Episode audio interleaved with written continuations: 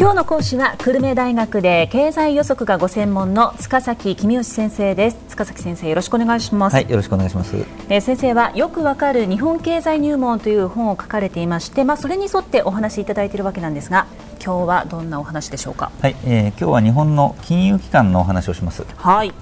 まあ、金融機関というと最初に思いつくのは銀行ですよね。そうですね。まあ全国的に営業している大手銀行、まあメガバンクなんて呼ばれてますけどね。はい、あるいは地元の都道府県を中心に営業している地銀ですね、うん、まあ、地方銀行とか第二地銀、まあ、第二地方銀行なんかがあるわけですね。ええで信用金庫とか信用組合とかいうのも、まあ、銀行と似たような仕事をしていますと、ただ、まあ、銀行よりは規模が小さくて、えー、銀行以上に地元に密着しているというのが信用金庫と信用組合ですね。はい、で銀行の本業というと預金を集めてでそれを貸し出しに回して利ザヤ、まあ、貸し出しと預金の金利の差ですね。利ザヤを稼ぐっていうのが本業なんですけども、えー、最近はお金を借りる人が借りる企業があんまり多くなくて、えー、貸し出し競争が激しくなっていてですね。で貸し出しによってなかなか利ザヤが稼げないという時代になってます。やっぱりそうですかえー、そこで銀行はその保険とか投資信託なんかを売って手数料を稼ぐことに注力しているわけですね、この投資信託というのはどういったものなんですか、はい。えー、投資信託というのは大勢の投資家から少しずつお金を集めてで、えー、集まった大きな金額を、まあ、プロが運用するわけですね、えー、まあ、ファンドマネージャーと呼ばれるプロが運用してで結果を投資家たちに戻してあげようと。で銀行にはさっき言ったいろんな銀行のほかに外資系銀行、まあ、外貨の関係なんかに強いですよね。あるいはそのネット銀行、まあ、支店は少ないけれど手数料安いですよね。ネット銀行も最近増えましたよね、えー、そうですね、まあ、いろんな銀行があって政府が出資している銀行もありますよと。でまあ、ゆうちょ銀行もそうですね。郵便貯金で私たちの生活に密着していますと、はい、でそれ以外にもなんか政策目的に沿った貸し出しを行っている銀行なんかが、まあ、政府が出資している銀行があるわけですね、うんうん。まあ、銀行以外にも金融機関は、まあ、証券会社なんていうのもありますね。そうですね。株の売り買いをするときには証券会社に行くことが多いですよね。はい、で証券会社にも全国展開をしている大手証券会社とか地元に密着している証券会社とかいろいろありますと、はい、でインターネット証券とか外資系証券とかいろいろあって、えー、でこのインターネット証券と外資系証券の存在感が割と大きくてですねあの銀行に比べるとはるかにこの辺りの存在感が大きいというのが特徴ですね。うん。ちょっと難しい話ですが銀行は間接金融証券会社は直接金融というふうに呼ばれてますと。で私たちが銀行に貯金するときは銀行と取引しますよね、えー、なので銀行がそのお金を誰に貸しているかなんてことは我々には関係ありませんし、はい、で借りてる人が万が一倒産しても私たちの預金が減るわけじゃないですよね、えー、でも証券会社で株や社債を買うときは証券会社っていうのは売り手と買い手を単に引き合わせているだけで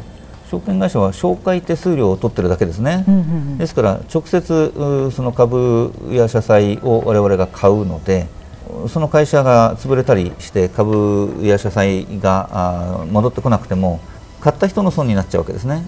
で証券会社におい損しちゃったから穴を埋めてくれよって言いに行くわけにはいかないよと。自分にそのまま返ってくるってことですね、直接やってるから直接金融ってわけですね。えー、銀行と証券会社以外にも、まあ、金融機関はいろいろありますと。で大きいのはまあ保険会社ですね、はい、で多くの人から保険料を受け取ってそれを事故などに遭った人に保険金として、え払うのが保険会社の本業なんですが保険料を受け取ってから保険金を払うまでの間お金を金庫に寝せといてもしょうがないので、まあ、貸し出しに使って、えー、金利を稼ごうとかいろいろやってるわけですね。先生ちょっとお聞きしたいんですけど、はい、私たちが貯金をしているそのお金はどこへ行っているんでしょうか、はい、はいえー、私たちが出したお金ですね、はい、まあ、銀行とか証券会社とかを通じて日本政府に行ってます、まあ、政府はご承知のように莫大な財政赤字を抱えていて毎年巨額の借金をしていますが、あそこへ行ってると、まあ、具体的には国債っていう借用証書を発行してでそれを銀行などに買ってもらってるってわけですね。そういう流れになってるんですか、えー、あの昔はですね、えー、我々が貯金したお金って企業に貸し出されてたわけです、はい、で企業が設備投資などをするときに銀行が貸してたんですが最近設備投資をする企業が減っていてですね、えー、で企業はむしろお金を返している方ですね全体として見ると。利益が上がったらとにかく設備投資をするんじゃなくて銀行に借金を返そうっていう会社が多いんですね。あそうえー、ですから、まあ、銀行からしてみると私たちが老後のために貯金した分とあとは企業からお金が返ってくる分と両方合計して日本政府に貸していると。そういう感情になっているわけですね、まあ、そんな中株式投資をする人最近増えているようなんですが。えそうですね、まあ、日本人は老後の蓄えっていうとすぐ銀行への預金を思い浮かべますね、まあ、ゆうちょ銀行の郵便貯金も銀行預金ですから、はい、これを含めると日本人の金融資産の多くは、まあ、銀行預金になってますと。うん。ところがアメリカ人の金融資産を見ると、日本人に比べて全然株式や投資信託が多いんですね。でむしろ銀行預金はそれほど多くないわけです。うんそうですか、えー、で日本人は株式投資って聞くとリスクがあるから嫌だなって考える人が多いんですが、えー、ついついリスクの方を見ちゃいます、えーはい、逆にアメリカ人は銀行預金って聞くとあんな利子がつかないものに嫌だなっていう人が多いんですね。考え方が違いますね、えーまあ、そもそも遺伝子が違うんでしょうね。アメリカ人の祖先っていうのは、えー、わざわざあ大西洋を渡ってきてで滅場所で大平原を走って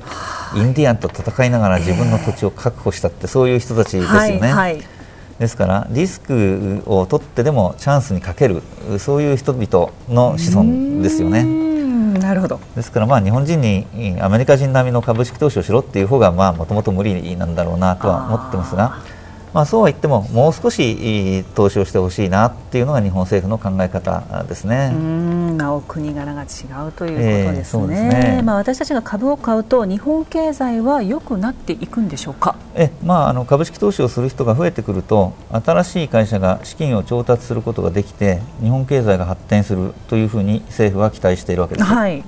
まあ、そこであの NISA っていう新しい仕組みを作って、えー、まあ、皆さん投資しましょうっていうふうに呼びかけているってそういうことですね、うん、それでは先生今日のまとめをお願いします。はい。銀行は預金を受け入れて貸し出しを行っています。メガバンク地方銀行第二地方銀行などがあります。でその他証券会社保険会社など多様な金融機関が金融の仲介を行っています最近の日本では資金の出し手は家計と企業取り手は政府となっています、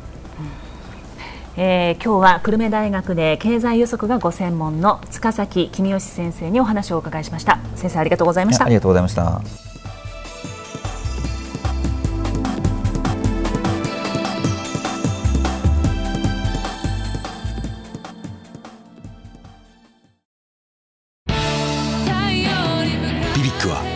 州で生まれ九州の人たちに光を届けています。九州のお客様が光り輝くように。それがキューティーネットの変わらない思いです。キラキラつながるキューティーネット。